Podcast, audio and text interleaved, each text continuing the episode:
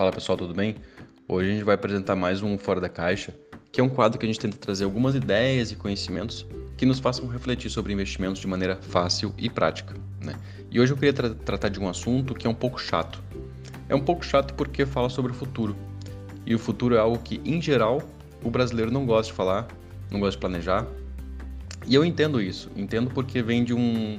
Vem no, é a nossa raiz histórica, né? da nossa cultura e vem principalmente da, daqueles períodos, né, algumas décadas atrás, né, aqueles períodos de inflação, de hiperinflação. Eu lembro meus pais, meus avós falando que naquela época eles recebiam seus salários, tinham que imediatamente ir às compras porque não se sabia o dia de amanhã. Os preços poderiam aumentar 500, 800% da noite para o dia e simplesmente ver o seu dinheiro evaporar. É, o que eu queria trazer para vocês hoje aqui trata disso também. Trata de uma mudança, né? Apesar de é, sabermos que temos essa cultura nossa do imediatismo, de não planejar o futuro, eu queria trazer justamente o que é, justamente a estatística que mostra isso. Né? É, um, é, é um estudo que foi feito pelo IBGE alguns anos atrás e que diz que somente 1% de todos os aposentados pelo INSS são totalmente dependentes. É.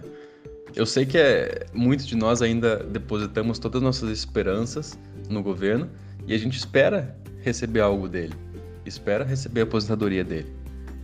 Mas a partir, eu acho que diante desse dado, a gente não, não fica muito mais confiante, né? Porque imagina só, num, numa fase tão importante da nossa vida, a gente, né, ter que passar por necessidades, digamos assim. É, esses 1% são as pessoas que são independentes, que fizeram outros investimentos, né, têm outros, outros bens. O restante, 99%, né, ou depende de parentes, ou depende de caridade, ou são obrigados, né, ainda estão numa idade produtiva, ainda têm capacidades né, laborais e voltam a trabalhar, ou continuam trabalhando no seu emprego, recebendo aposentadoria recebendo seu salário. Essa é a única maneira de, de continuar tendo o mesmo padrão de vida, né?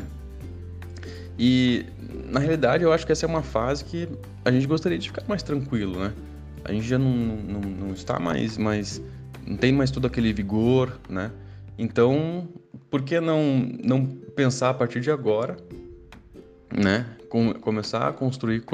Ter, a gente tem a oportunidade de ter um, um país mais estável, não só no Brasil, fora também. Às vezes a gente pensa só no Brasil, mas a gente pode começar a pensar um pouco fora da justamente o quadro, né? Fora da caixa. A gente pode também pensar lá no exterior, né? No exterior existem muitos países com uma estabilidade muito melhor que o Brasil. A gente pode construir nosso patrimônio lá também, né? Mas esse é um assunto para outra hora. É... Então eu queria dizer assim o seguinte: pouco a pouco a gente tem que construir o nosso patrimônio, né? Para que a gente consiga manter nosso padrão de vida lá na frente.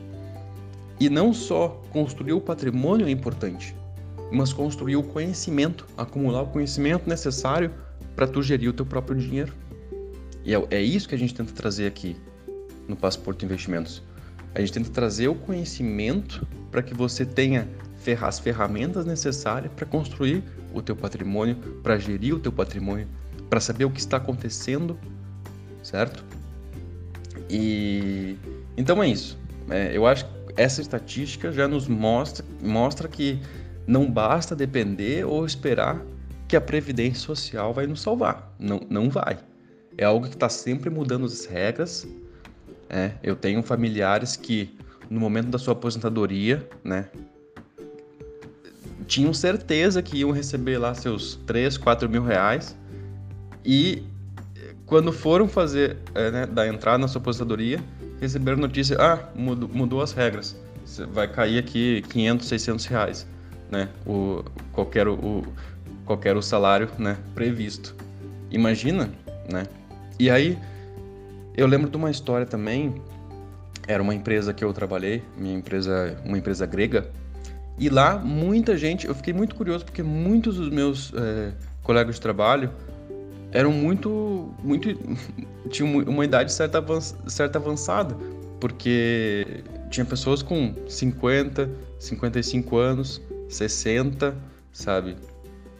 E no ambiente que eu trabalho não é comum ter pessoas dessa idade.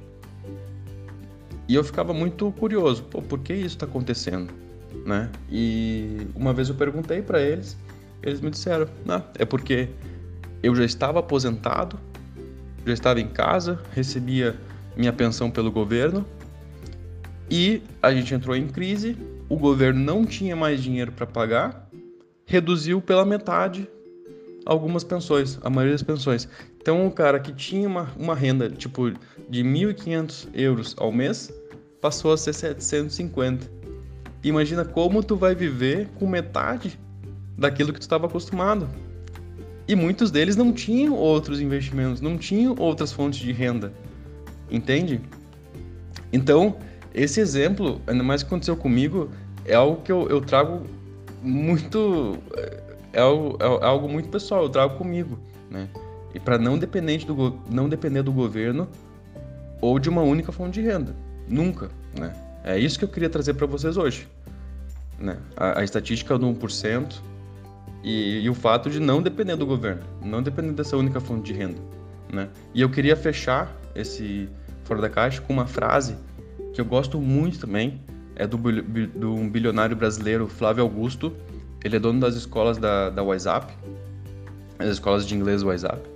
E ele sempre diz nos seus livros e tudo mais: estabilidade não existe. É, é simples assim a frase, né? Tu para pra pensar, estabilidade não existe. E tu vê, poxa, se eu não fizer algo todos os dias na minha, na minha vida de maneira consistente, né, se adaptando às mudanças, uma hora as coisas vão mudar e eu vou, né, me ferrar, digamos assim. Então, a gente tem que ter essa coisa em mente para sempre tomar as atitudes necessárias que nos façam evoluir, tá bom? É, essa é a reflexão que, que eu queria deixar com vocês hoje e nos vemos quarta que vem. Tchau, tchau, abraço.